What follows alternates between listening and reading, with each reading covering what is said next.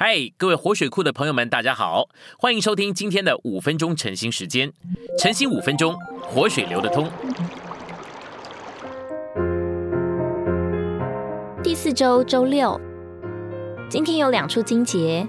第一处是启示录一章十一节，你所看见的，当写在书上，寄给那七个教会：给以弗所，给士美拿，给别加摩，给推雅推拉，给萨迪。给菲拉铁菲，给老底家。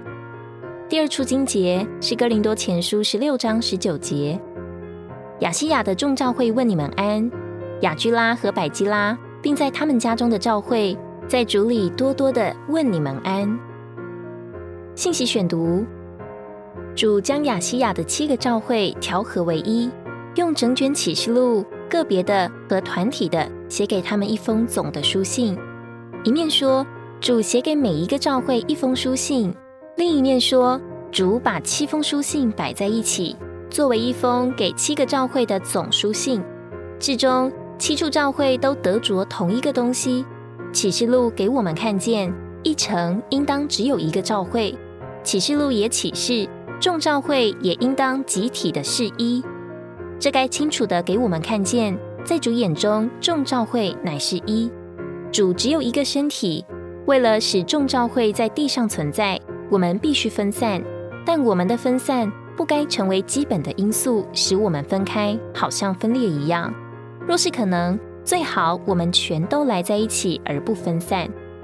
我们中间有些圣徒从一地到另一地，从一处教会到另一处教会，想要找一个合乎他们偏好和口味的教会，这种态度是冒犯人的，这触犯了基督的身体。我们不该对我们所在的教会有任何要求，我们必须谦卑自己，不在我们所在的教会之下。不仅如此，我们必须尽力避免任何不和。一点面笑能使全团发起来，所以我们必须有警觉。在地方上，我们必须同心合意，没有任何意见。我们也必须在宇宙的身体里保守一。使徒保罗将哥罗西和老底加这两处教会调和为一，写给他们共同的书信。他写了一封信给哥罗西的教会，并嘱咐他们要让老底加的教会也读那封信。他也写了一封信给老底加，并叫老底加让哥罗西也读。使徒保罗在问安时，也实行众教会之间身体的交通，为着主在他恢复里，在地方一面并宇宙一面的行动。我们都需要在同心合意里有身体的感觉，并在一里以身体为中心。罗马十四至十六章给我们看见两件非常重要的事：第一，就是效法使徒，将各地的教会带进基督身体的交通里；第二，就是跟随使徒的脚踪，将众圣徒带进基督身体全体相调的生活中。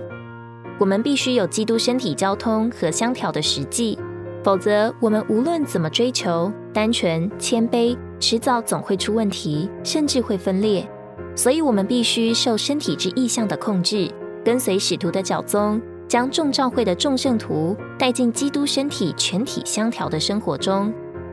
相调的目的是要将我们众人引进基督身体的实际。